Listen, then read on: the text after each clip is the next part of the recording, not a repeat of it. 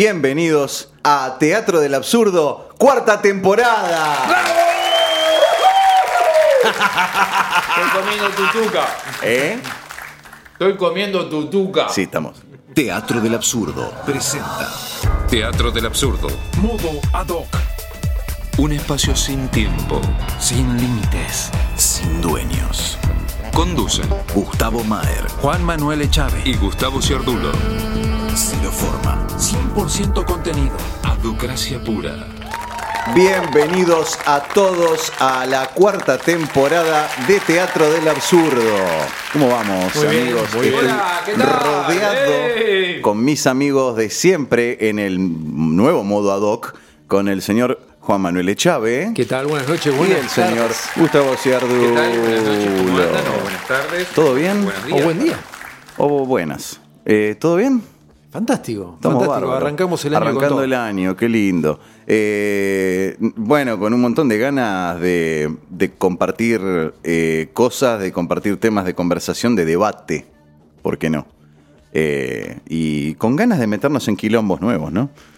Así es. Andamos, sí, sí, sí, pero digamos la corrección política se nos va a, a salir un poquitito de la, de la escala de valores. De todo un Vamos a empezar a sacar algunos eh, algunos frenos. Bueno, este es un año No de revelaciones. ¿Ah, sí? Y el, el último programa del año pasado lo que hablamos fue justamente de eso. De los cambios que iba a haber, de cómo Sí. iba a ser el 2019. Las profecías. De profecías hablamos. Y este año, bueno, seguramente va Bueno, a ser este es el año del contacto, se supone. Este es el en según unos meses, así Chico que Javier va a ser el año de contacto. Así que vamos a, Sí. a, a tirar la casa por la ventana. Tendremos que hacer como una cuenta regresiva. ¿Cuántos días faltan para ese para la, la- la- la muerte, no, para el contacto. contacto? No, su- no, no hay nada No, negativo. sabe, ¿eh? no sé, terminamos siendo una granja humana de otros ahora.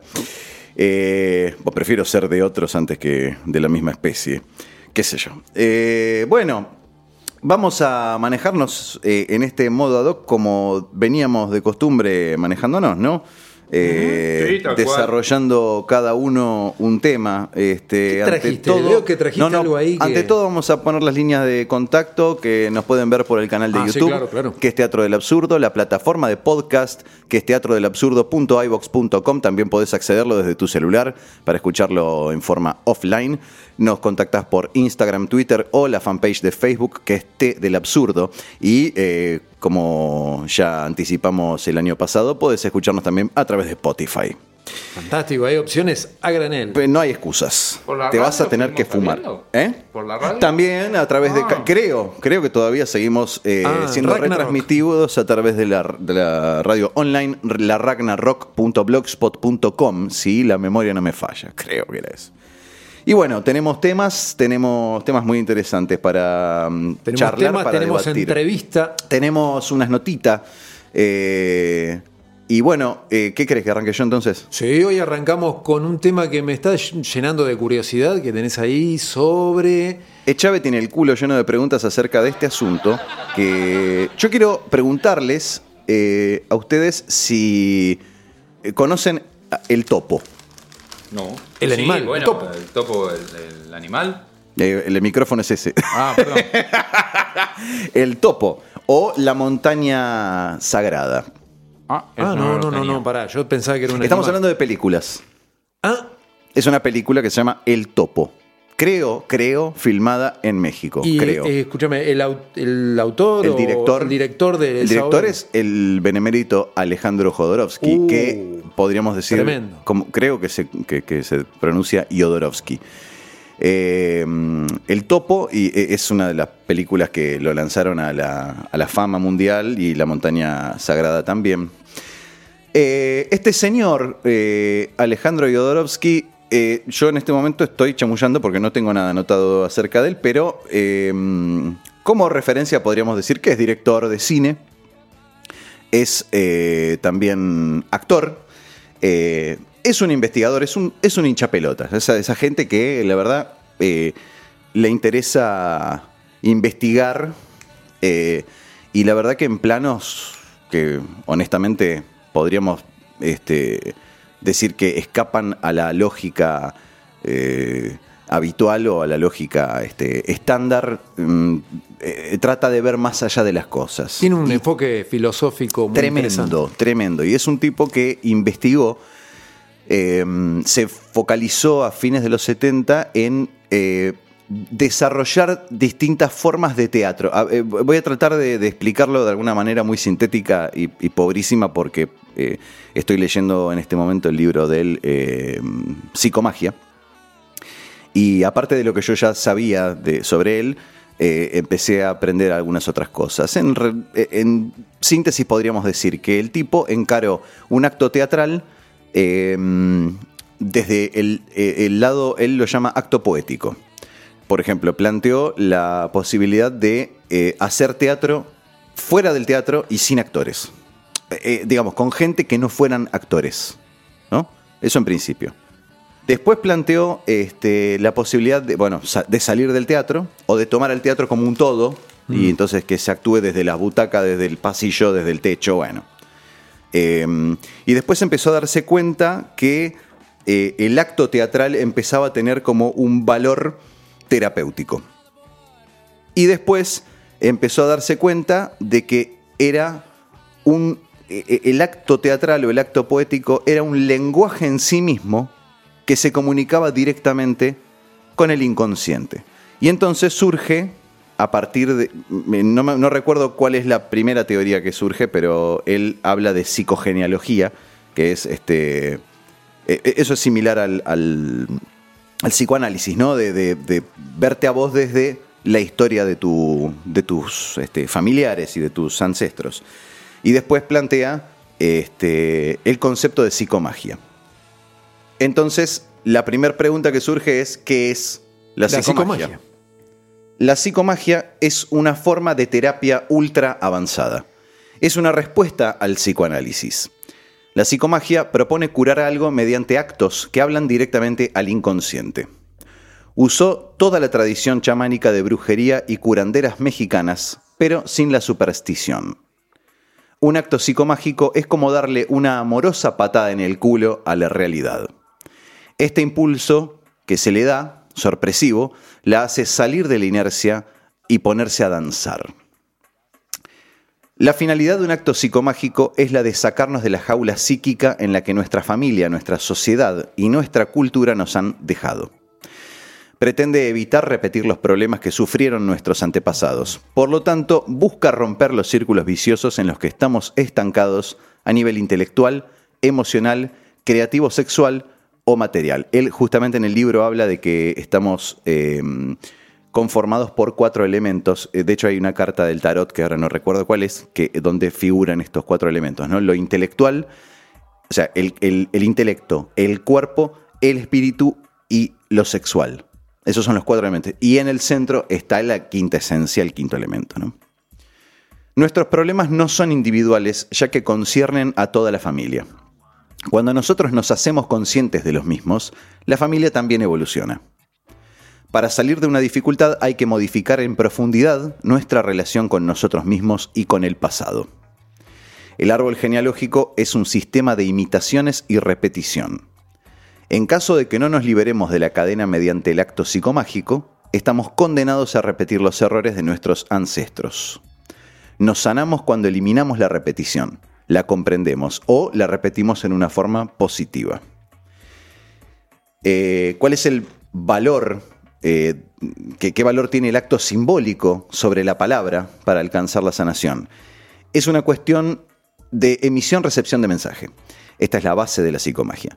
Para que un mensaje llegue a su destino y sea entendido, es imprescindible que el código sea adecuado al receptor y que la dirección sea la correcta.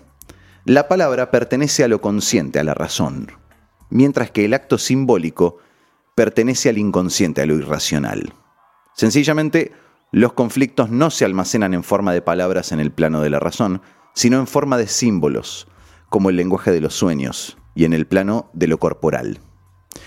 Para poder acceder a ellos hay que usar la metáfora, para que el inconsciente lo entienda, al tiempo que hay que actuarlos con el cuerpo para acceder a donde realmente están almacenados. Eh, en el libro él da muchísimos ejemplos. Eh, por ejemplo, Cito el primero que se me ocurre. Había un señor que lo consulta a él acerca de, eh, de que la suegra tenía como eh, problemas como de confianza, como de, de, de- aceptación eh, hacia la pareja. ¿no? Ella creía que la pareja, que la hija y, con el, y el marido no la aceptaban. Entonces Jodorowsky propone un acto que consistía en tomar arcilla. Ah, ah, no, perdón. Tenía, este, la mujer tenía, eh, me imagino que sería una psoriasis o algo en las manos. Entonces, el acto consistía en poner arcilla en las manos de la mujer y que los dos, eh, la hija y el marido, y el consultante, ¿no? Escupan sobre la arcilla, formar una pasta y que la mujer este, unte sus manos con esa pasta. Eh, el problema desapareció. Entonces, eh, estamos hablando de que la aceptación que ella no sentía desde su hija y de su marido, eh, bueno, al, estar los dos congregados en, pos de su bienestar, ¿no? Que para que se cure, el mensaje era de aceptación. Entonces la mujer resuelve eso, ¿no? Eso es uno de los ejemplos, tantos ejemplos que daba eh, Alejandro en el libro, para graficar un poco eh, a dónde va eh, o, mm, la, la forma que guardan ese tipo de actos. Actos simbólicos, por cierto. Claro, simbólicos, metafóricos, que tienen que ver con la actuación, que tienen que ver con, y él mismo, como, como psicomago, él em, diseña a medida, ¿no? No, no hay una fórmula universal, diseña el acto que vos tenés que realizar como consultante para eh, otorgarte una respuesta a algún, alguna consulta que tengas. Eh, y lo hace desde, desde la despersonalización de su yo. Él eso lo explica más adelante. ¿De dónde sale el acto y hacia dónde va? El acto sale del inconsciente del psicomago, que se desidentifica de su yo, acá está, y entra en una especie de trance o autohipnosis. Es un contacto directo con el inconsciente del consultante. Esa receta va directamente al centro del conflicto de este último. El consultante debe hacer exactamente el acto que le dice el psicomago. Por eso debe anotarlo inmediatamente para evitar fallos de memoria. Suele suceder que afloran resistencias más o menos inconscientes para no realizarlo, o tendencia a inventar modificaciones que suavicen lo que parece de entrada un imposible. El consultante, una vez realizado el acto, debe escribir al psicomago diciéndole cuál era su conflicto, qué acto le recomendó, eh, así como el desarrollo y el resultado del mismo. Por supuesto que hay gente que tiene problemas, eh, no sé, por ejemplo, soy tímido y tengo que dar una conferencia, necesito un acto psicomágico.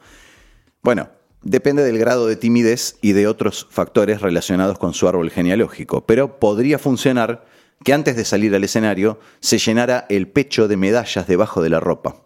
Incluso valdría la imagen de una gran medalla mental. Eso le daría valor. ¿No?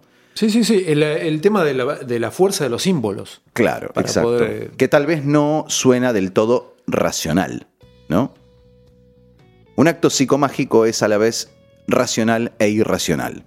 Irracional en apariencia, pero racional en la medida en que la persona sabe por qué tiene que realizarlo. Eh, O sea, comprende la metáfora.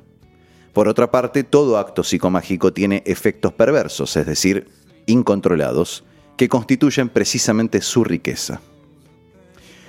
Todo acto psicomágico debe ser teatral. Los médicos filipinos que abren con un cuchillo y sacan sangre de pollo, su curación en realidad es un acto teatral. Es una cirugía inventada, teatralizada. Eh, cuando uno se pone a meditar en un templo zen, es un acto teatral. Una misa católica, por ejemplo, es un acto teatral. Cuando el Papa aparece en su ventana, es un acto teatral. El teatro es un lenguaje artístico que comprende nuestro inconsciente. Ahí reside su positividad. Freud trató de alcanzar al inconsciente usando la palabra, pero el problema es que el inconsciente no entiende las palabras. No son las palabras las que curan, sino los actos. Las cosas que experimentamos con nuestro cuerpo se quedan grabadas para siempre. En cambio, las palabras muchas veces se las lleva el viento. Si después de una toma de conciencia no actuamos, en el fondo nos quedamos igual. Claro, tiene lógica. El psicomago establece una comunicación con el consultante que va de inconsciente a inconsciente. Puede escuchar su relato, leerle el tarot, montar su árbol, genealógico y a continuación recetar un acto que considere apropiado. El acto psicomágico es una escenificación simbólica que contiene las claves de la solución del trauma a sanar. Es el único idioma que se habla en el reino del inconsciente, en donde anidan los conflictos. Eh, un psicomago es un artista sanador que trabaja con la intuición. Por eso no hay actos eh, promedio, actos prefabricados. Eh, es cierto que a veces podemos oír o leer actos que han realizado otras personas y que algo resuena en nuestro interior y decidamos repetirlo y finalmente logremos un objetivo esperado. La solución psicomágica abarca un área infinita de posibles conflictos a sanar, desde curar una adicción hasta hacer desaparecer las verrugas, pasando por conseguir llegar al orgasmo, prosperar económicamente o filmar una primera película, como ejemplos de proyectos que pueden estar tal vez truncados o, bloqueados que no nos permiten una evolución personal, ¿no? Eh, a mí, eh, eh, repito, estoy leyendo el libro. es muy lindo, está, está, es, entretenido. me acuerdo que hace unos años había intentado leerlo y no me había llamado la atención porque me resultó chocante o antipático, no sé cómo explicarlo, la forma en la que está armado. Es como una desgrabación de una entrevista. Hay un muchacho colaborador de, de Jodorowsky que le hace preguntas y ¿no? este, lo guía en los temas a, a desarrollar y él contesta. Entonces es como un- observar un diálogo. Me pareció en su momento, bueno, mm, hoy en día este, lo estoy leyendo y Las bueno, cosas no, lo puedo soltar. llegan en el momento que tienen que llegar. Totalmente, totalmente. De hecho, hoy lo- se lo comenté a alguien. ¿Sabes que me recuerda mucho a a una experiencia que yo hice varias veces que se llama este, constelaciones familiares? Ah, me contaste algo, Funciona muy similar, eh, de manera muy similar. O sea, es un. También es un acto, digamos, una actuación en grupo. Ajá. Se reúnen varias personas en ronda. Hay un guía, alguien que guía a las personas, ¿no? Y em, se postulan personas para eh, mostrar su caso. Sí. Sí.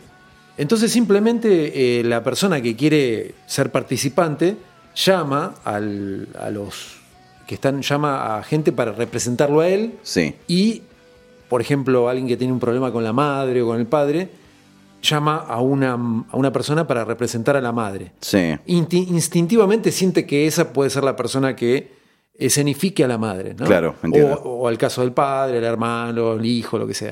Entonces va trayendo actores, los planta, los coloca en el medio de, de ese círculo, los pone en una cierta forma, los sienta, Sí. los- les da un elemento, lo que sea, y después se retira. Y automáticamente, esto también es, por eso lo, lo recuerdo como muy similar a esto que muestra, que, que- que contás, eh, la persona que significa, que interpreta a los padres o lo que sea que, que- que el participante pone, Sí.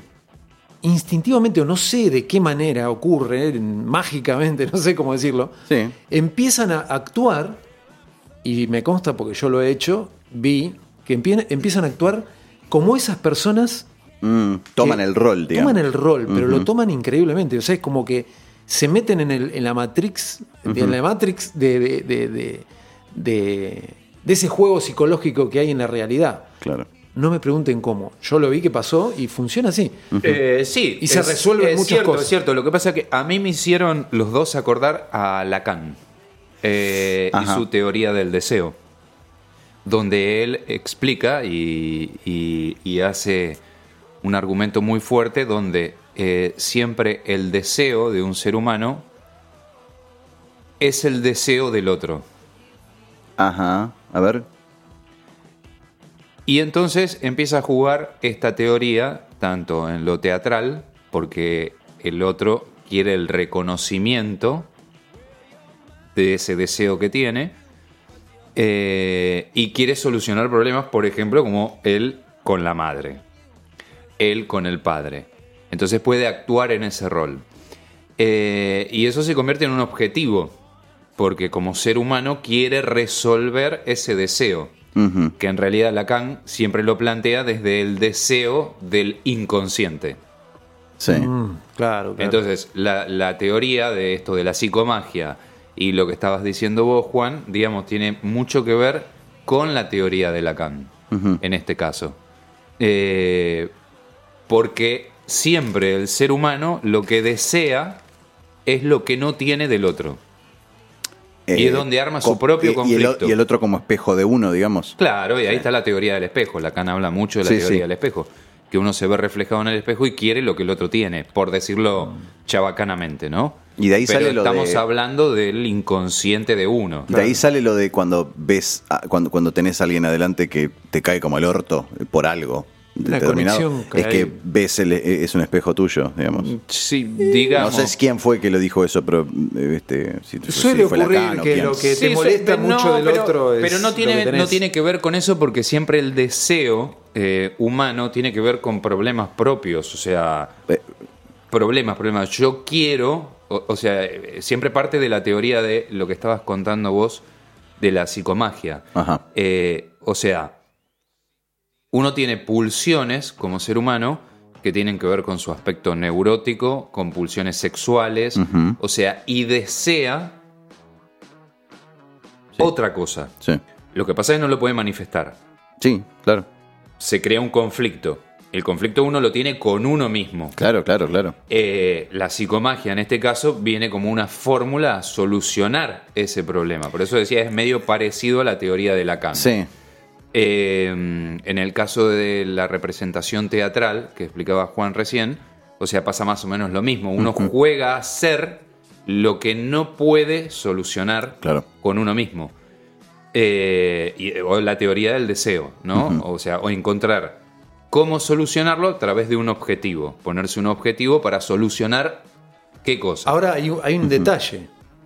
Eh, cuando una persona llama a, una, a otro para que haga el papel de él, por ejemplo, yo poner, estamos en ronda acá y digo, te elijo a vos para que hagas de mí. Yo no te explico cuál es mi situación. Claro, pero vos decís como que mágicamente Yo empiezan no a te surgir. explico, yo no te hago ninguna aclaración. Sí, pero en el, el, medio otro, del el salón. otro te está observando. No, no, no, no. El otro debe ser como una observación, no sé, inconsciente. Porque el otro no tiene La- ningún dato. la gente no del se- grupo no se conoce. No se conoce Claro. nadie No, no, con pero nadie. claro, por eso no, pero Es igual no, necesitas tener datos del otro. Claro, No es que como, que los problemas son universales. Claro. Está como sea, en el éter la cosa. Por no sé, eso te acabo de decir volando. que, que es, es muy parecido a la teoría del deseo de Lacan. Claro, O sea, claro. que Sí, él sí, sí, postula un montón. O sea, eh, uno tiene el deseo siempre del otro. No se da cuenta que es un deseo propio.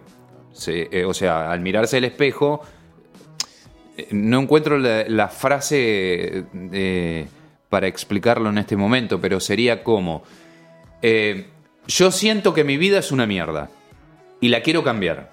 Bueno, a ver, ¿por dónde empiezo? Eh, bueno, yo quisiera trabajar. ¿Y qué profesión tenés? No sé, soy actor. Uy, qué cagada, te vas a cagar de hambre. Ya, lo primero que viene.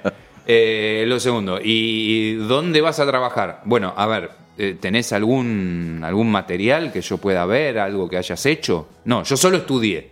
Bueno, pero estudiaste, ¿y, con qué te vendés? ¿Con qué te presentás? Eh, no, bueno, yo eh, en un momento hice, no sé, una obrita. eh, Bueno, ¿tenés algo para mostrar? ¿Para llevar? ¿Para venderte? Eh, no, no tengo. Pero me gustaría hacer como hace fulano. Bueno, pues, ¿por qué no lo haces? Ahí es donde está tu imposibilidad, ¿no? De por qué no, no haces eso. O sea, porque no creas tu propio eh, perfil, tu, tu- eh, y, o sea, lo estás viendo Moverte en el- para cumplir tus deseos. Sí, moverte, pero en el sentido, algo. claro, de concretarlo. La Claro, parte de la, psico- algo. de la No quedarse esperando que pase. en, en el caso de nosotros, ¿no? Eh, que trabajamos con la voz. Bueno, es fundamental tener un demo de voz. Eh, bueno, ¿tenés un demo? No. Y entonces. Eh, bueno, no, pero yo igual hice radio muchos años. Está bien. ¿Y? ¿A quién le importa? Claro. Eh, pues, sí, pero. y, eh, bueno, ¿y cuándo me traes un demo? Por ejemplo. Bueno, la semana que viene. Bueno, entonces ya te estás comprometiendo con vos y con tu deseo para realizar esa tarea y traerle un demo a alguien, que eso después en realidad se va a convertir en un beneficio para vos. Porque Sí. vos querés ser como. ¿No? Yo quiero ser como Juan, en este Ojo, caso. ojo que la psicomagia existe o se desarrolla la idea de la psicomagia en función de los bloqueos que vos tengas para cumplimentar ese deseo más allá de las acciones que sean necesarias para, para cumplirlo. Claro, ¿eh? tal o cual, sea, tal cual. yo te hago el demo, yo esto, lo otro, y te vengo y te digo, mira, no consigo laburo. Entonces el tipo te dice, bueno, entonces anda a la a, a, mm, este, Callao y Corrientes y en la pared escribí eh, eh, quiero trabajar con tu excremento. Porque eso es- un ejemplo que, que- que está dado. De hecho, el, el tema de las excreciones es algo muy. De hecho, eh, escribir con la menstruación, ¿no? En el caso de las mujeres, también es un. Sí. Bueno, lo que, pero lo que pasa es que es estás hablando, estás hablando con cosas eh, primordiales del ser humano. O sea, el ser humano cuando nace y Lo primero se empieza a hace desarrollar, claro, lo primero que No, tiene es contacto estamos- con la mierda. Exacto, pero. Eh, o sea, el bebé, sí. te- el chico cuando empieza a cagar solo, lo primero que hace es venirte a buscar, no importa a quién, lo agarra de la mano y te dice, vení, y te muestra lo que hizo. O te lo regala. Claro, pero eh, sí, pero vamos, a que, vamos a que todo eso tiene un significado metafórico, eh, eh, inconsciente. eh, le habla derecho a tu inconsciente, le habla directo a tu problema, le habla directo a tu bloqueo. Y el tipo a través de ese acto promulga que s- e- el inconsciente recibe el mensaje. Claro. Y el acto en sí mismo es lo que valida la voluntad de ese cambio. Es lo eso que, es lo que explicaba, plantea. y eso es lo que explicaba Lacan con respecto al Ahí va. deseo, al deseo, a la teoría del deseo, que el deseo es el deseo siempre del otro. En realidad es mi deseo. Eh, Es Sí. exactamente lo mismo que acabas de decir. O sea, es, ¿qué deseo yo? Siempre lo deseo porque lo veo en el otro. Sí, claro, bueno, Eh, sí. Lo que seguro. pasa es que uno no se da cuenta que el bloqueo eh, lo tiene uno con uno mismo. Sí, sí, sí, sí. Motivos para la bloquearse del tenemos. espejo y estas, y estas cosas. Sí, sí, sí, totalmente. No, no, no, pero es muy bueno. Interesante. Este- ¿Eso de cuándo es? El- eh, hasta donde yo tengo entendido, Jodorowsky fue a México en los 70 y esto lo habrá Ah, es desarrollado a más o mediados de los claro. 70. Sí, sí, es. Habría que- que- es más o menos la misma Yo- época. Habría que buscar otro, la otro época el caso libro. no, recuerdo es más o menos la misma Sí. época de, de- de la, de la teoría lacaniana. de Mucha los gente seminarios. se dedica a esto y quizás no, no, no lo nombran o no hacen referencia a la psicomagia, pero ahora me hiciste recordar otro caso que vi en forma personal en uno de los tantos seminarios y charlas Sí. que he ido. Un segundito y te digo que vi el caso de una persona que tenía un problema, que había tenido un problema, un trauma de antes de, en el momento del nacimiento. Ah, eso lo contaste una vez, sí. Y decime. ¿Qué pasó? No, no, no, seguí, por favor. Y en el momento de baja la mano. Pará, Hitler. En el momento Está parando el 60 el tipo. taxi. En el momento del, del nacimiento había tenido un trauma aparentemente psicológico, algo así. Y yo presencié también otro caso de, de que se hizo un simulacro del momento en que esta persona nace. Eh, bueno, claro. Fue asistido, todos hacíamos eh, con los brazos, con las piernas, con- hacíamos Una bolsa, ¿no? Como si fuéramos, claro, Sí, la- sí. los que conteníamos. Eso es y muy habitual. El que guiaba el- el- la situación eh, hizo a la vez de partero. Claro. Y bueno, pero la contención fue diferente de que la que tuvo la, la persona esta en el momento que, que, eh, que fue la- el, el parto normal. Claro. Entonces como que se sanaron un montón de situaciones sí, en ese sí, momento. sí. Bueno, tiene que Es como una fue un segun- acto, fue un acto teatral. Claro, sí. un acto teatral, una segunda oportunidad para sí. poder resolver lo que no se resolvió en su primera Obvio. instancia. ¿no? Muchos terapeutas que trabajan con la técnica de Lacan utilizan la metáfora eh, de discursos o cosas como las que vos estás contando para solucionar o desenredar ese ovillo que tiene cada ser humano para poder encontrar sus puntas y al encontrar una de las puntas él dice que el ovillo se desarma por sí solo. Eh, y utilizan mucho ese tipo de metáforas, eh, o de revivir una situación, de actuar una situación, o de darte un ejemplo, por decirte tonto, ¿no? De eh, yo no puedo hacer eh, mis comprobantes de la AFIP.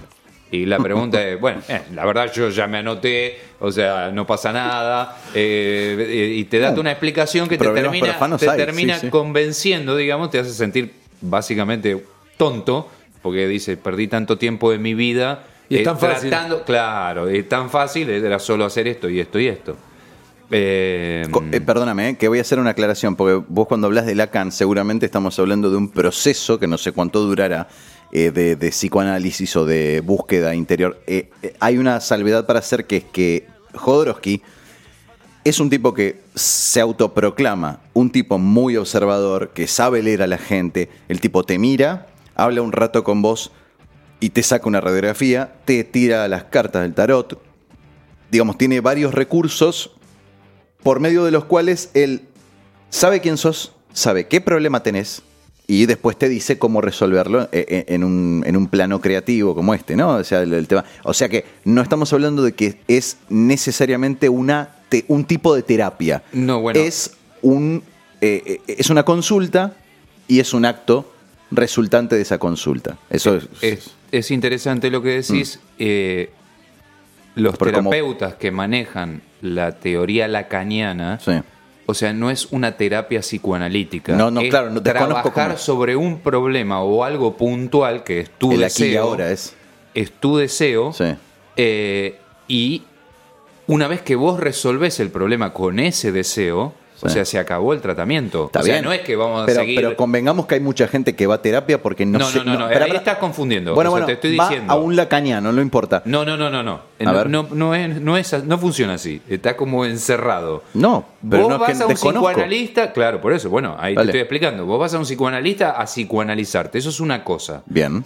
Hay psico o terapeutas Sí. que trabajan con la técnica lacaniana, con Ok. Lacan. O Bueno. sea, tienen las dos cosas. Yo pero- puedo ir a buscarlo. Yo, hola, ¿cómo te? Claro. ¿Sos lacaniano? sí. No, Ah, sí, sí, yo puede te ser. buscaba. No, Fenómeno. sí, puede ser, Pero, puede ser, pero la cuestión ser. es que hay mucha gente que el, el mayor problema que tiene es que no sabe lo que desea. No conoce No, bueno, sus deseos. Pero ahí ya te metiste en otro territorio no, no, es el- la base del, del problema No, es no, ese. la psicomagia es lo mismo. No, o sea, no, no, no. no, no. El a che- ver. vos no vas y lo ves a Jodorowsky y te dice, hola, sí, ¿qué tal? A ver, mm, te mira, te escanea. y Dice dice, bueno, eso. usted, tal, tal, tal, tal, no. Eso dice él. No, no, bueno. Claro. eh, El terape- eso dice él, pero el terapeuta que trabaja con técnica lacaniana, o sea, uno va y le dice, me pasa esto, quiero solucionar esto. Exacto, bueno, bueno, bueno, Y el bueno, tipo va a actuar sobre eso. Ahora, yo, digamos. o sea que es para gente que no, sé, está tan hecha mierda como Claro, los que buscan bueno. a Freud. Sí, Sería bueno, eso es otra cosa, ese tipo de, otro tipo de cosas. No, Ahora, no sé, a Jodorowsky no lo a conozco, no sé yo- ni quién carajo es, pero a la verdad que. Mirá la montaña sagrada. Eh, bien, está bien, lo voy a ver. Yo, este, yo he ido a infinidad de psicólogos, conozco un- conocí un montón en la vida. Nunca en la puta vida pregunté si eran lacanianos, No, de yo Pichón tampoco. Rivier, si Freud, y Claro, no, no. tengo idea. Claro, no claro. sé. No, yo no sé cómo por ahí, por las eso, técnicas, lo- no sé por, cómo. eso, por eso no los quiero, por ahí me tocaron todos Me freudianos. parece que todos, para sí, mí, depende, depende. Yo creo que todos estudiaron todo, pero no, claro, claro, la claro. Sí, seguramente. Deciden que hacia qué lado ir. Sí, sí, y sí. digamos, y hay, hay muchas cosas que, que los identifica. O sea, Sí, un, un lacaniano, o sea, directamente no te cobra. Eh, o sea, no. Ah, vamos no, todos a lacanianos entonces. no, es que ¿Cómo es? Más barato. es que A la no, gorra. no- no te va a dar, o no te va a poner un honorario. O sea, no te va a decir, Mira. bueno, eh, viniste acá, estuviste 40 minutos, bueno, son mil pesos. No. O sea, el chabón va a trabajar sobre lo que vos llevas. Eh, y eh, el lacaniano te dice, bueno, vos decidí cuánto vale mi trabajo. Ah, la mierda. Yo no voy a un lacaniano definitivamente. ¿Eh? ¿Por Me cobra. No, me No. pone, me pone el precio a mí, así que no. No Ah, no, no, por o sea, el tuyo no es No claro. definitivamente. No, a mí Bueno, todos no. me rompieron el culo, me, la- reventaron la billetera, No, así no, que no, no, era no. Sí, ninguno lacaniano. ¿Sabés que hay, hay una O sea que no laburan por hora, sino por trabajo terminado, digamos. Digamos Sería- que sí, más o menos. Digamos, en su mayoría. objetivo. ¿Qué, por- qué me ibas a decir? que me- estaba viendo que uno de los temas que vamos a tocar hoy Sí, tiene mucho que ver con la psicomagia, aunque parezca mentira, y puede ser, claro. que es eh, Sí, sí. la entrevista que vamos a tener dentro de un ratito con Anakin, que habla de una forma de psicomagia que viene de Oriente, que es el Feng Shui. ¿Por qué es una forma de Y psicomagia? sí, sí, sí, Porque sí. utiliza elementos simbólicos Claro. eh, que entran, Posicionamientos y objetos que en entran sí por el inconsciente. Dos son, ¿no? Los que utiliza eh, como fundamentales. Y vamos a preguntarle ahora. Ah, vamos a hablar de eso. Eso me gustaría. Vamos- porque lo dejamos para el creo próximo que segmento. No, no está muy alejado y creo que acá vamos a aplicar una, la teoría de que todo tiene que ver con todo en este caso porque Obvio. es bastante eh, increíble la similitud que tiene en cuanto a, a la colocación de, de cosas, al- al- a, los espacios, a los objetos que tienen que ver con algo bueno, el simbólico. deseo de que mi hogar esté bien. Claro, obviamente. ordenado. Si yo Todo no tiene que estoy ver con DC. ordenado, digamos, ¿cómo Obvio. va a estar Sí, sí, ordenado sí, el sí. hogar, no? Entonces, el próximo segmento, que es de Juancito, eh, va a presentar el tema que sería Feng Shui. El Feng Shui. ¿Y cómo- Y- ¿Qué es el Feng Shui? A ver, ¿y cómo eh, funciona? ¿De qué manera funciona? ¿Cómo lo podemos hacer Y funcionar? cómo nos influye. Y bueno, vamos a hablar con una persona que es especialista en eso. Ok, dale, el próximo segmento arrancamos con eso.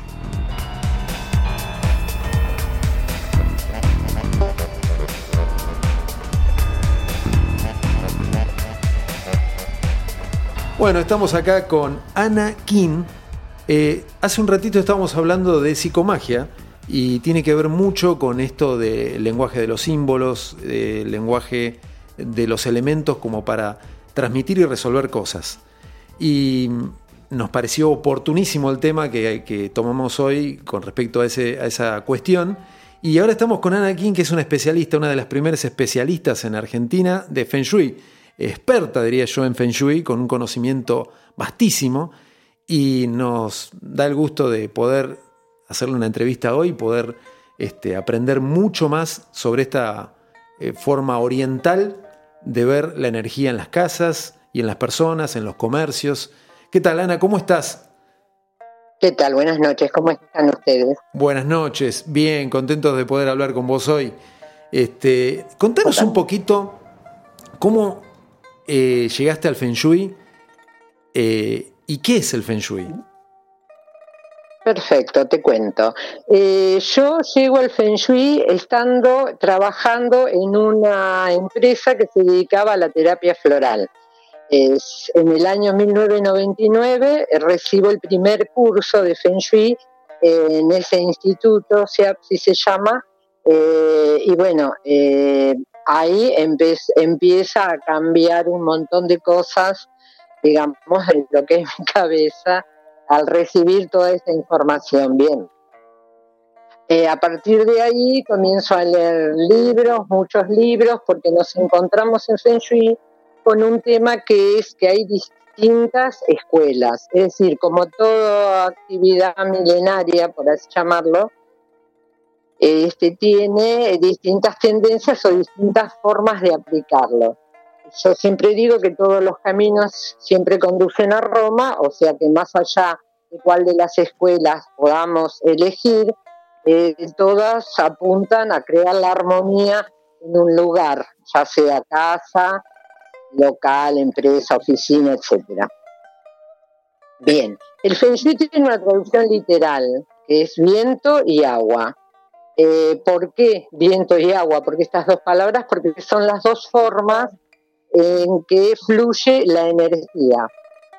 Para hablar de Feng Shui podríamos definirlo como un, eh, un arte, algunos le llaman, o una técnica eh, milenaria, muy antigua, data de aproximadamente 4.000 años. En China, ¿cierto? Ahora Sí. bien, sí, el origen es chino.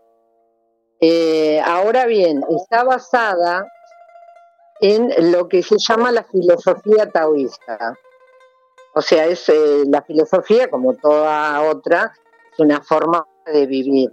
No se trata acá de, religión, ni de superchería, ni superstición, nada de eso.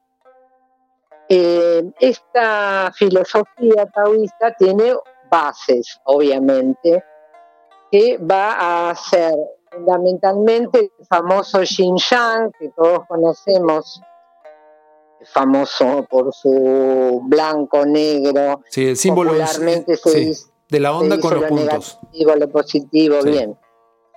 Eso es un símbolo de equilibrio, ¿sí? Del equilibrio que todos queremos lograr. Más allá que se pueda o no, pero bueno. El, el tema del Xinjiang es fundamental, como te decía, símbolo de armonía para, eh, perdón, pe- símbolo de equilibrio para llegar a la armonía, Bien. ¿sí? Perdón, eh, Después también, sí, dime. sí, perdón, Ana, Gustavo Maer te saluda. Te los presento Eh, primero, que no te los Sí, presenté a los chicos, mis Gustavo compañeros. Maer y Gustavo Ciardulo. Gustavo- Hola Ana, ¿cómo estás? Eh, Bien, pregunta, buenas noches. eh, el, eh, el equilibrio entre qué aspectos de uno mismo. Eh, no, el Feng Shui tiene la particularidad de eh, realizarse en los ambientes, para que de esa manera ese equilibrio, esa armonía, ese chi, como ellos le llaman a la energía que fluye, eso incida en las en los que habitan el lugar que estamos armonizando. ¿Mm? O sea, básicamente acá para empezar a hablar tenemos que decir- creer en que todo es energía, Bien. pero no se trata de algo mágico. No es cuestión de que yo represente, ponga, saque y me quede sentado a esperar que todo cambie y se mejore automáticamente. Claro. Es decir, yo voy a utilizar, eh, bueno, el, el símbolo del yin es un símbolo. Yo lo que voy a hacer, o cada uno que lo conozca y lo aplique, es equilibrar las cosas en el entorno, los muebles, eh, representar cinco elementos que también son uno de los pilares de la filosofía taoísta. Bien. ¿sí? Estos cinco elementos son eh, elementos de la naturaleza. Es decir, tenés fuego, metal, madera, tierra, agua.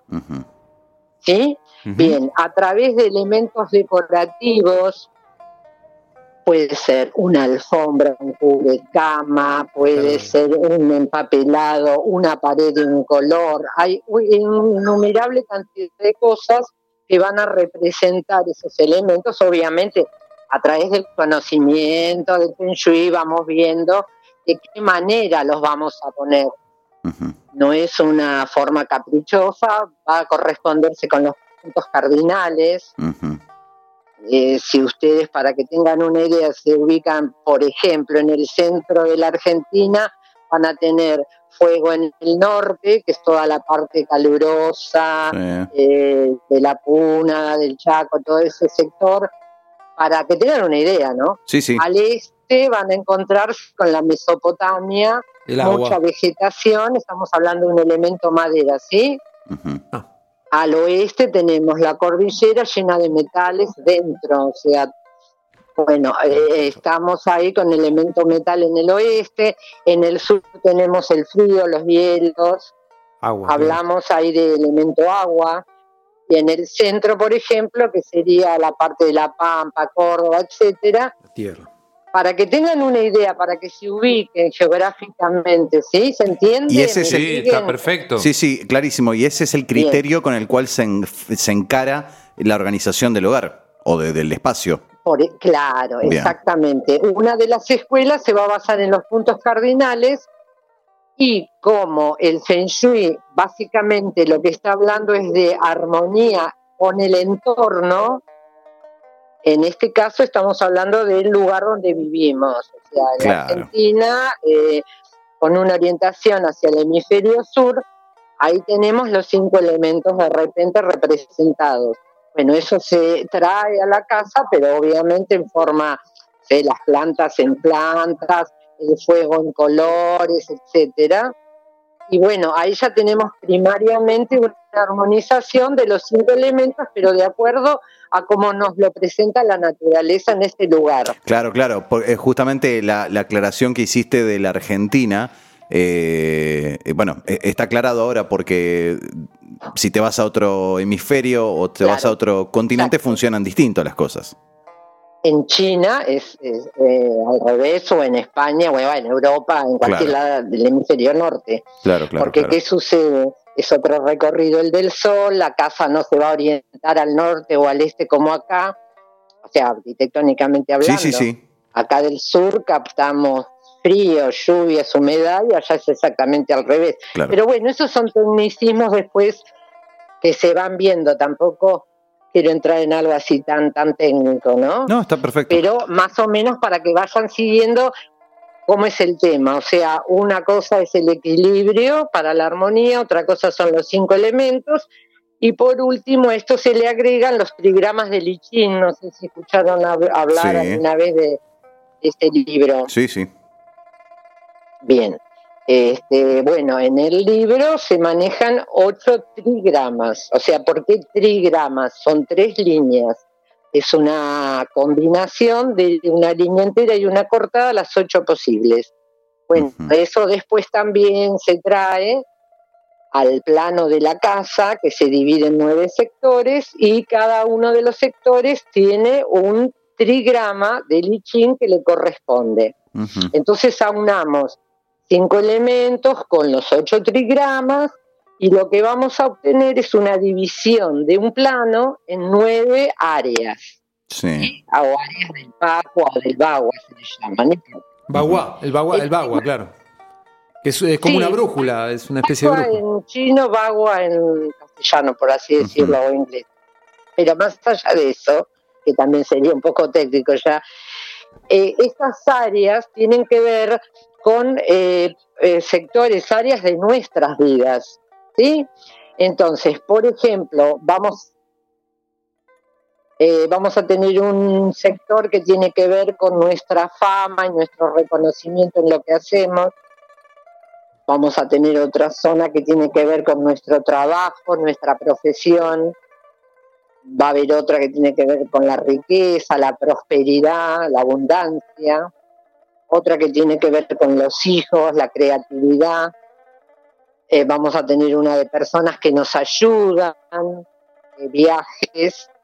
Eh, va a haber otra que tiene que ver con la familia y los antepasados. Es decir, eh, como ven, son todas cosas que a cualquier ser humano le interesan de sobremanera activarlas.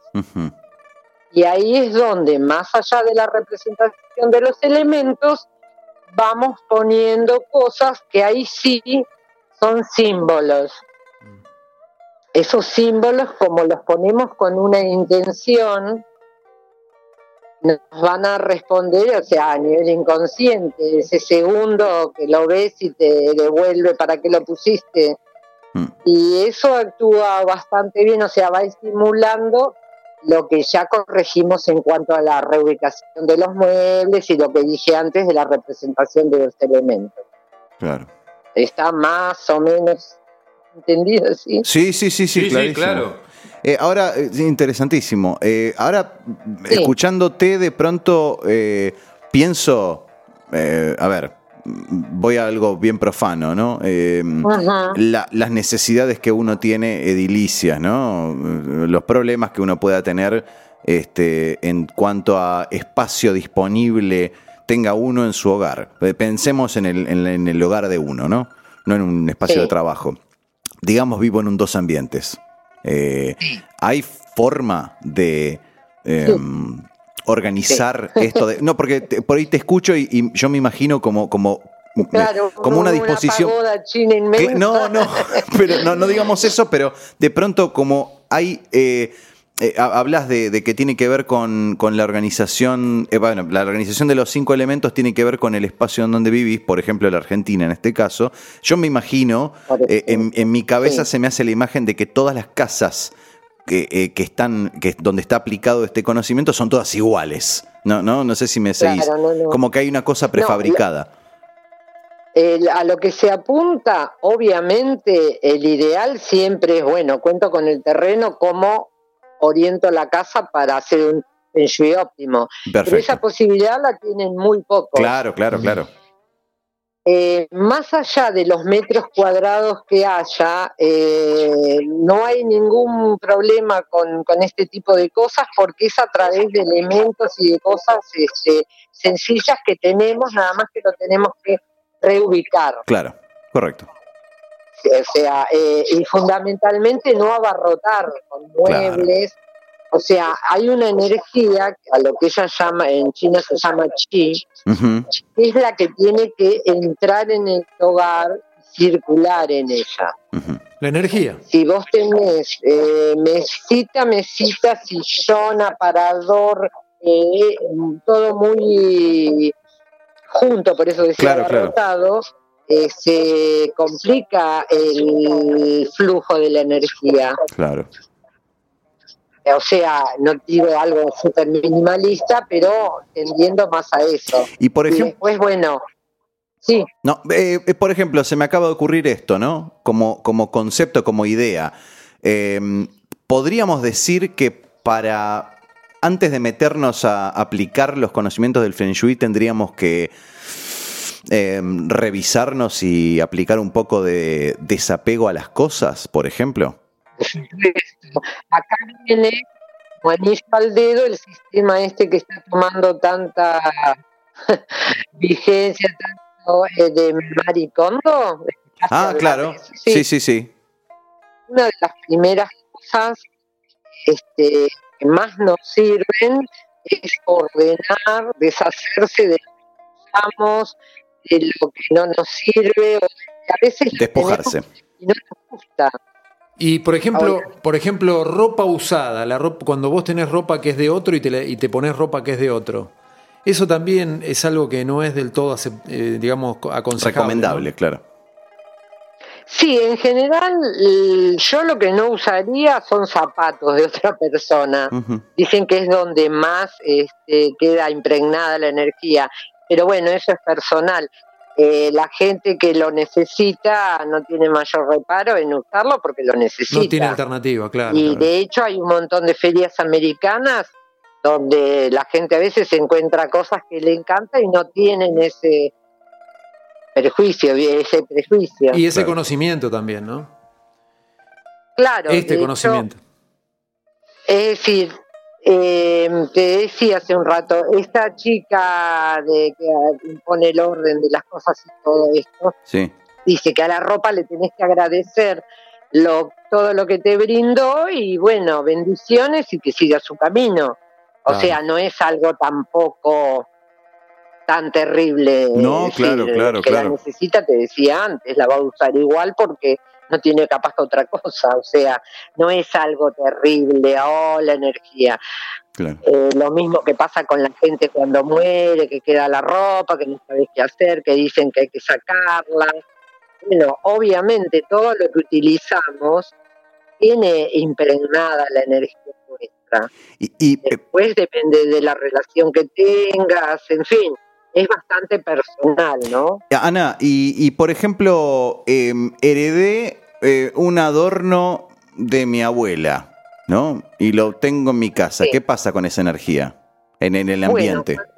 cuando, cuando uno sabe la precedencia del lugar, o sea, la historia, ¿no? El lugar el- donde estuvo determinado mueble o cosa que heredaste y que a vos te gusta y lo querés conservar, todo bien.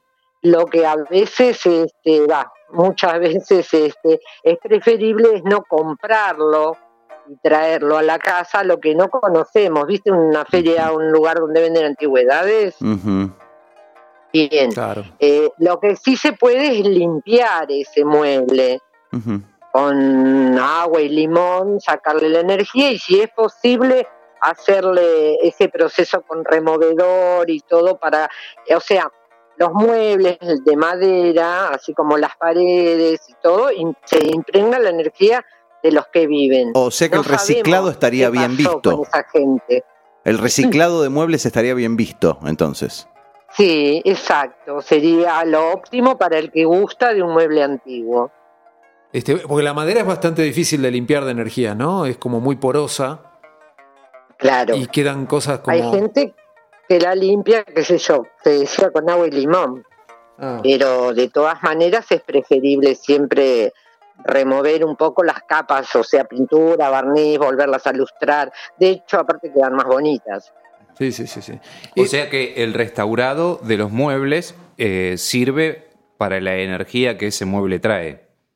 Además de renovarlo, sí. Te consulto algo con respecto a los planos de las casas. Por ejemplo, ¿qué, qué- Sí. qué formas? eh, porque, bueno, el Feng Shui eh, atañe a todo lo que tiene que ver con, con la estructura edilicia, ¿no? Es, es un arte que está enfocado sí. a lo que es edificios y casas. Eh, vos cuando te encontrás, te encontrás con una casa, te encontrás primeramente con un plano. Y, por ejemplo, ¿qué, Sí. qué estructuras habitualmente son nocivas o son perjudiciales para, digamos, la energía del lugar y, y para la persona que vive ahí? ¿Qué- Eh, sí, en realidad se toman varias cosas en cuenta, ¿sí? Eh, yo decía antes que cuanto más regular una forma, más auspicioso. ¿Por qué? Porque cuando yo la divido en nueve sectores, van a, o sea, si la forma es regular, los sectores van a estar completos. Va a ser más fácil, Ahora claro. sucede, claro, eh, sucede que a veces hay casas con formas de U o de L, en fin. Eh, bueno, ahí va a haber áreas de las que comenté antes que van a estar faltantes. ¿Qué pasa con una casa en forma de L, por ejemplo?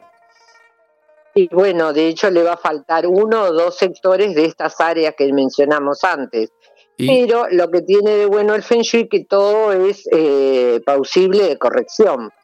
O sea, hay infinidad de cosas que podemos utilizar para eh, corregir las dificultades con las que nos encontramos, ya sea por la forma de la casa o porque a veces, eh, suponte, una casa de planta baja que tiene dos edificios al lado, uno a la derecha, uno a la izquierda, dos edificios altos. Te das cuenta, si te imaginas las formas que te digo, de algo que quedó muy abajo, aplastada por la energía de los dos edificios, claro. por ejemplo. ¿Se Sí. entiende? Sí, sí, sí, sí. Sí, sí. Bien, eso eh, va a tener que ver con una energía que va a estar más agobiada, más este, con más dificultades para el progreso, etcétera. Sí. Entonces, bueno, por eso todo se va a ir corrigiendo en tanto y en cuanto, o por ahí tenés enfrente eh, lugares con determinada energía, como puede ser sé, un hospital, un cementerio, una comisaría, bueno, hay maneras a través de espejos o espejos bagua de eh, que esa energía vuelva de donde viene, porque es una energía de sufrimiento, etcétera. Sí, sí, sí. O puede haber un cartel enfrente, ¿viste esos carteles en forma eh, triangular, como que te apuntan? Como una flecha. Eh, por ejemplo. Como una flecha, exactamente. Eh, bien, bueno, eso también se puede, este, digamos, solucionar. O sea, hay muchas cosas después, bueno, que se llaman curas de Feng Shui. Y después también está todo el tema de, porque no hay que mezclar con el tema de lo que son eh, todas las tradiciones chinas, que hay muchísimas de poner, eh, bueno, no sé, rana de tres patas, eh, o un- hay muchos simbolitos y muchas cosas que son tradicionales chinos, como Claro. el Feng Shui proviene de ese lugar, obviamente se mezclan, pero que no son imprescindibles, es decir, yo si voy a asesorar a un lugar, voy a respetar siempre eh, el gusto y la tendencia, digamos, decorativa que tiene. De la región. una sala, un estilo inglés, eh, ahí Claro. no puedo colgar dragones, no, no, ¿se entiende? Dependiendo de la, de- claro, de la cultura del lugar. Es claro, Y es claro. te hago una consulta. Pero bueno, se mezcla un poco porque proviene de ahí, ¿no es cierto? Claro. Eh, antiguamente, Ana, no sé, vos lo recordás, yo lo, lo recuerdo por mis abuelos que eran generalmente de campo y por parientes que vivían en el campo, tenían los baños fuera de la casa. Ah, claro, Era algo muy claro. común que los baños estuvieran fuera de la casa. Y bueno, hace unos años, hace bastantes años, las casas ya se empezaron a, a construir con la comodidad de tener el baño cerca, incluso hay baños Claro. en suite, ya hay eh, baños que están en, en un pasillo o en, en lugares muy... El- decís que en eso no es beneficioso. Eh, claro, yo quisiera saber qué, porque claro, tengo entendido que el baño es donde van los desechos, ¿no es cierto? Exactamente. Eso, eso de qué manera puede Eh. influirnos y cómo podemos contrarrestar eso.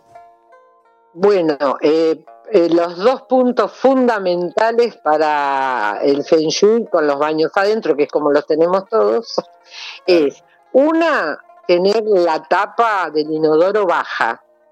Y la segunda es mantener siempre la puerta del baño cerrada.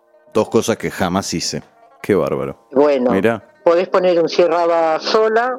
Claro, claro. Para no olvidarse, lógico. Y la tapa es cuestión de acostumbrarse. Sí. Uno a veces viven cuatro o cinco personas y bueno, siempre hay un par que Sí, sí, sí. Mira cómo me dejaste la tapa. Sí, Poner sí. sierra sola en, el- en la En el tapa del inodoro también, claro, un cierra sola en el inodoro. No estaría mal. No, Porque, no, ¿qué- esas no conozco. Porque, ¿qué, No, pero la inventamos. puerta del baño sí, que en Porque- general queda abierta. ¿qué es lo Sí. que, ¿Qué es lo que pasa al quedar abierta la puerta del baño y el inodoro? Bueno, por un primero hablamos de la tapa del inodoro. Eh, todo lo que sea agua, ¿se acuerdan que al principio les dije que la traducción literal de Feng Shui era viento Agua y y agua? aire. Sí, viento y agua, Bueno, sí. dije que el agua y el viento eran las dos maneras de la que fluía la energía. Y si por el inodoro, eh, ya sea mochila, botón o lo que sea, eh, cuando lo apretás se va un montón de agua. Sí, Entonces se está yendo un montón de energía. claro. A su vez tiene que ver también el agua por un tema de pronunciación y de tradición, tiene que ver con el dinero. El líquido, el líquido. Claro. Claro, claro. La, liquidez. Claro, La claro. liquidez. Totalmente. Eh, claro, entonces, ¿qué sucede? Este, se baja la tapa simbólicamente para que no se vaya la energía arrastrada con esa agua que se va. Claro. y el dinero a su vez. Por eso también se va a hacer muchas veces evitar goteras, evitar manchas de humedad, es decir, todo lo que sea agua se asocia con dinero. Pérdida de agua, pérdida de dinero. Ahora entiendo por qué soy pobre. Tenés goteras, Claro. tenés- Tenemos toda una humedad. ¿Y qué pasa, por ejemplo, Sí, un, baño, ponele que da eh, a espaldas de una habitación? Por ejemplo, Ajá. el inodoro da a espaldas de una habitación que está del otro lado. Compartís una pared con la cabecera de la cama, digamos. Claro. Por ejemplo, claro. tenés el No, inodoro hay que que da- cambiar la cama de lugar. Ajá. Es más fácil que cambiar el inodoro. Sí, no, de no, lugar. desde ya. Pero No, ponele que tenés una habitación, porque yo, ahora sabés que por qué te lo pregunto, por, por un caso personal. Eh, Sí. Yo detrás de, tengo el inodoro y del otro lado del inodoro hay un cuarto, y esto es real, lo que está Ajá. Sí. que es un cuartito chiquito, que es un despelote, no lo puedo terminar de ordenar nunca. Mm. Tiene algo que ver con eso, puede ser. Ahora que Eh, lo no, veo. no, lo que sí hay que evitar bajo todo punto de vista es la cabecera de la cama lindando. eso no, eso no, o sea, claro. mediante con un inodoro. ¿Y, qué- y perdón, ¿y qué pasa si yo tengo el, el ino- el inodoro, ¿no? Del departamento de al lado Ah, que da en mi cama. ¿Qué hago ahí? O sea, tengo que averiguarlo, ¿no? ¿Cómo, Primero. ¿Cómo sabemos si hay Claro. un inodoro del otro lado? Bueno, es cuestión de tener buena relación con el vecino y tocarle el timbre y decirle, perdón, el inodoro donde lo tiene. Eh, Pero, No, te explico. En general, ¿se trata de un edificio? sí, Bueno, en general los edificios, los baños están por una cuestión claro, de una columna, claro, claro. Uno debajo del otro, uno debajo del otro, uno debajo del otro. Bien. O sea que no habría, Eh, no tendríamos ese problema. Se escucha, si vos tenés un baño pegado a tu cabecera, escuchás cuando Está bien, claro. tiran la mochila y eso. Mm. En ese caso sí hay formas de, o sea, si no podés cambiar la cama, que es lo que yo aconsejaría, de alguna manera, porque bueno, los edificios, viste cómo es, tenés la ventana de un lado, la puerta del otro, el placar, Sí. los dos enchufes. Sí, sí, sí, sí, no tenés una forma de, poner las cosas. dar vuelta a las cosas. En ese caso, como hablamos de elementos, bueno, yo hablé que había que representar cinco elementos. Esos cinco elementos se representan de una manera que se llama productiva. Es decir, cada uno le va a ir dando origen al otro para que la energía siga ese camino y fluya de esa manera. Ahora bien, los elementos también se pueden controlar. Es decir, yo el agua la puedo controlar con tierra o la puedo absorber con madera. Lo que es en la naturaleza, vos tenés una inundación, lo primero que se pone son bolsas de arena o de tierra para frenarla. Claro. Bueno, en este caso podríamos hablar de algún, este, es difícil sin verlo, pero supongamos que sea algo así, podemos hablar de este, poner un respaldo de un color que represente la eh, tierra, Bien. ¿M? Sí, sí. como una solución, porque ya te digo, todo va a tener una manera de corregirse, en menor o mayor medida, pero eso es lo bueno de, del tema, al menos todo se puede La, neutralizar. la digamos. flexibilidad, digamos. Ana, y una vez que armonizaste el lugar, eh, tu hogar, Sí. la casa o el negocio, ¿hay técnicas para eh, solucionar eh, el tema de la entrada de energía negativa al lugar? Claro, cuando hablamos de, de lo que podríamos tener enfrente o lo que mencioné que podía haber algo enfrente como un cartel, eso se soluciona espejos o espejo agua, Ajá. entrada o si es al fondo. O sea, es el rechazo a la energía negativa que se llama ya. Ok. ¿Ese espejo se pone fuera de la puerta o dentro de la puerta? Es un espejo pequeño que se pone arriba. Sí. Eh, se utilizan muchas veces distintos espejitos eh, puestos en distintos lugares de acuerdo a esa energía negativa de dónde venga, dónde provenga, ¿sí? Ahora, eh, no hay, digamos, recetas que para todos es lo mismo. Hay que ver cada caso, cómo se coloca, dónde, etcétera. Dependiendo de la orientación, la forma del plano de la casa, hay un montón de cosas, ¿no? Los muebles, como sean. Claro. Y ¿Cómo está? cómo viene esa, ese ya o energía nociva. Ujú. En base a eso se va viendo cada caso. Claro. Ana, eh, más o menos para tener una noción, esto ya como... Sí. ¿Qué, qué ejem- qué, mm, consejo le darías a una persona que quiere arrancar? Consejos prácticos. Claro. la- la- el, el- el capítulo 1 de Feng Shui. Que, que claro, Claro. que tengo que hacer y que no tengo que hacer en mi casa, ¿no? El- el- pero el ABC, Pero ¿eh? básico, ¿Qué básico. consejo le darías a alguien que quiere arrancar? o sea, ¿qué, con qué la- tengo que hacer yo en mi casa eh, vos sin conocerla? Eh, bien, primero y fundamental, tema que hablamos recién con respecto al orden. El orden. Orden, eh, deshacerse, o sea, lo nombraron como desapegarse. Yo por ahí soy más drástica, deshacerse. De cosas que O no sea, sirven, que no. los elementos, los muebles que eh, no necesitamos, que están de más, eh, que damos y no tenemos ganas de tener.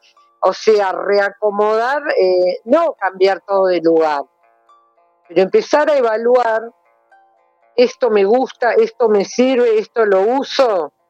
Bueno, si a las tres preguntas es no, buscar la forma, no sé, a través de, de venta en internet o de Claro. donaciones, eh, tratar de eh, dejar que entre cosas nuevas, cosas buenas, en reemplazo de eso que de repente eh, no está cumpliendo con su fin.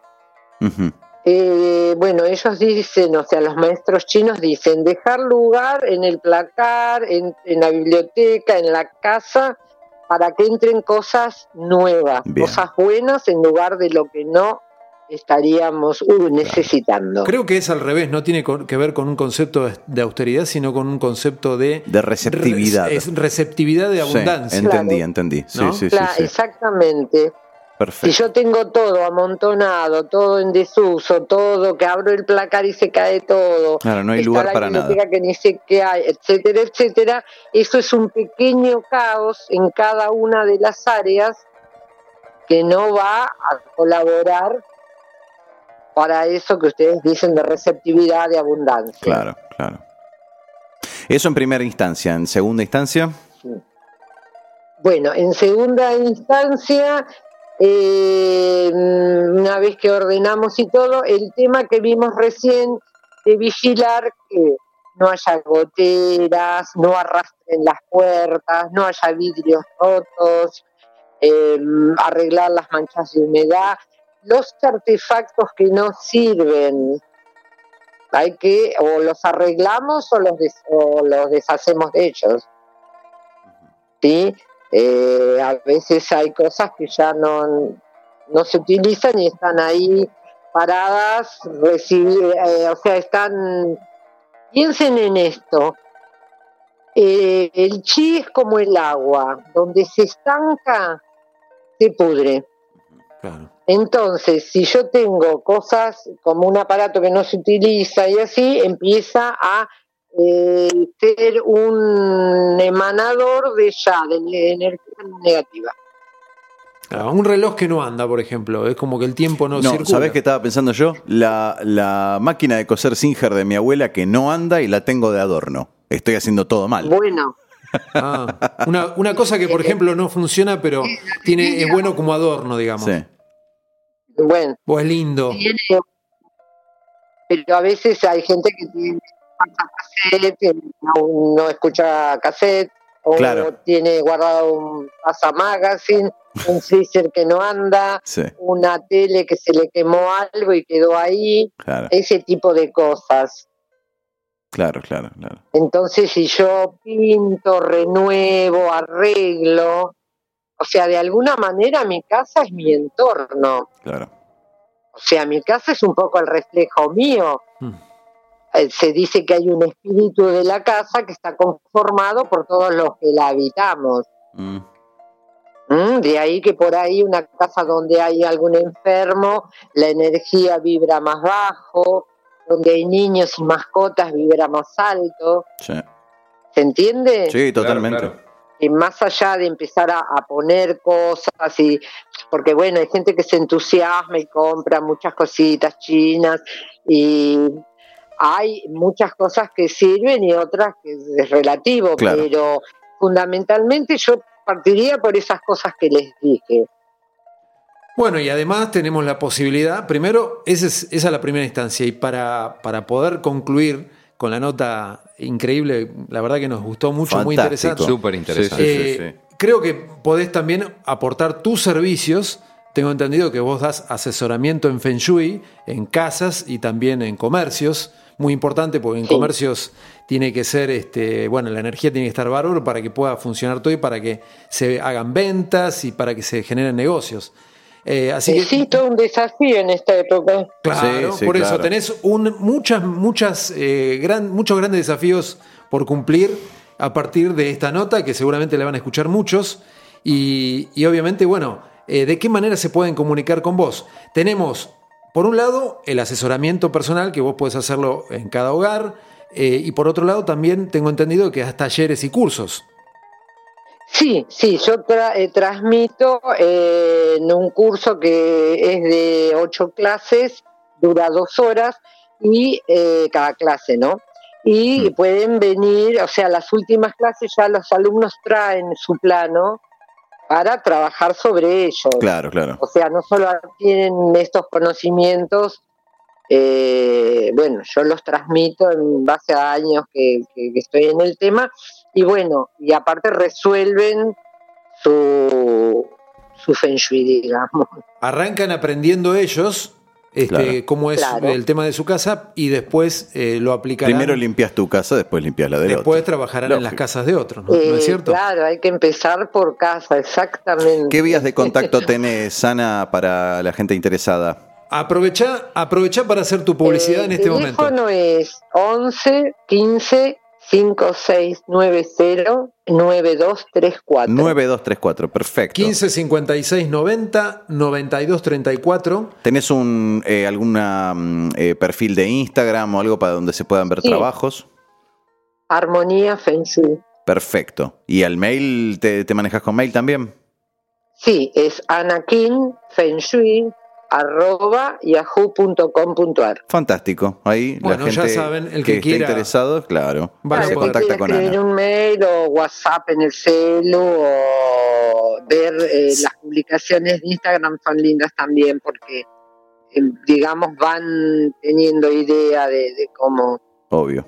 aparte de que bueno hay varios que, que lo hacemos pero bueno pueden ver también Eh, es- eh, ¿Te circunscribís a trabajar en Capital Federal o en la provincia de Buenos Aires? Estamos hablando de Argentina, no porque este programa se escucha en Sí. muchos lugares. Ajá, bueno, sí.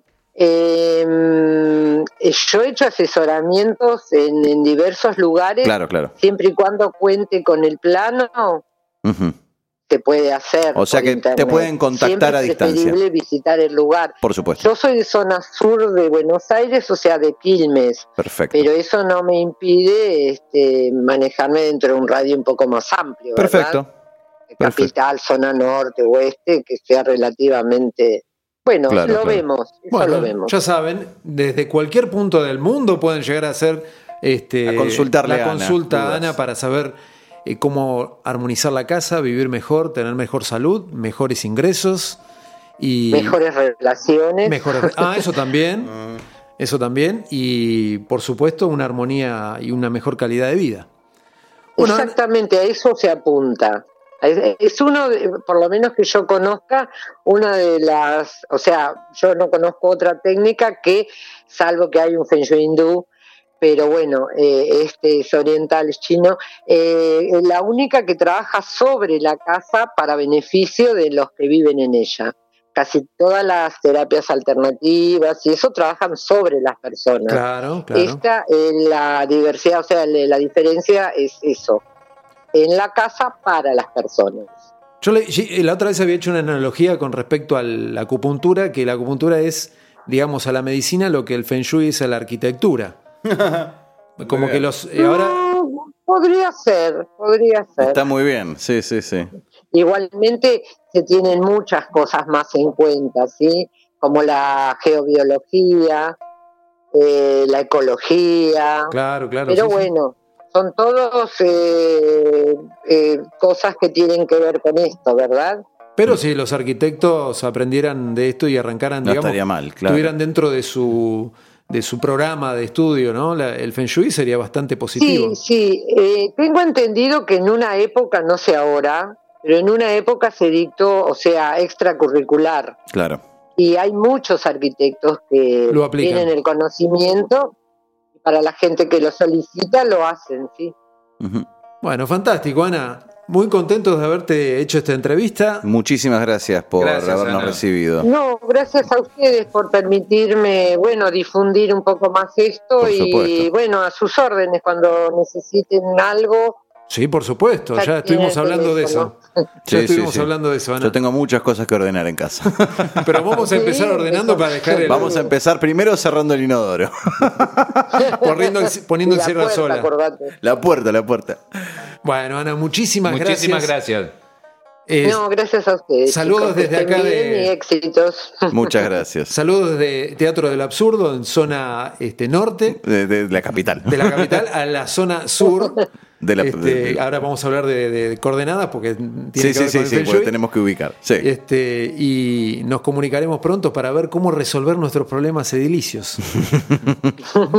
Muchas gracias, Muchas Ana. gracias, Ana. Un beso. Ya, buenas noches, adiós. Chao.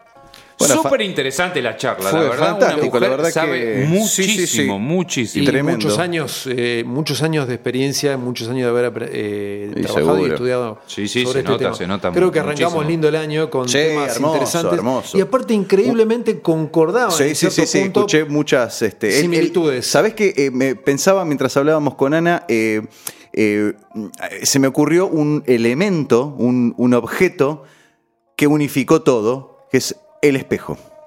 El espejo. Mira.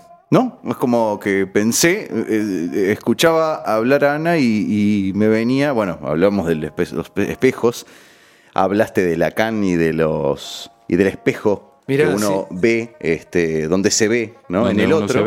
Y este, bueno, en algo se me, relaciona. recordó, me recordó un libro que se llama Los, los Cinco Acuerdos, que es filosofía tolteca. Ah, mira. que lo que habla, bueno, la filosofía tolteca de México, habla justamente de que este es un mundo de espejos, Sí. eh, en el cual uno se refleja con el otro. Bueno, Lacan hablaba de lo mismo. Sí, sí, sí. Uno Y- refleja lo que vive, en, o sea, cotidianamente en su casa. lo- lo- su casa refleja cómo es uno. Y cómo se utilizan como símbolo para poder resolver cosas, para hacer curas del, del hogar. En el caso del Feng Shui, el elemento que es el espejo. Mira. Cual. Este, interesantísimo. Empezamos con todo. ¿eh? Muchachos, eh, Impecable. fe- feliz cuarta temporada.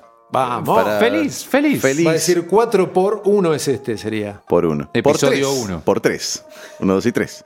Eh, señores, muchas gracias por haber estado acá hoy.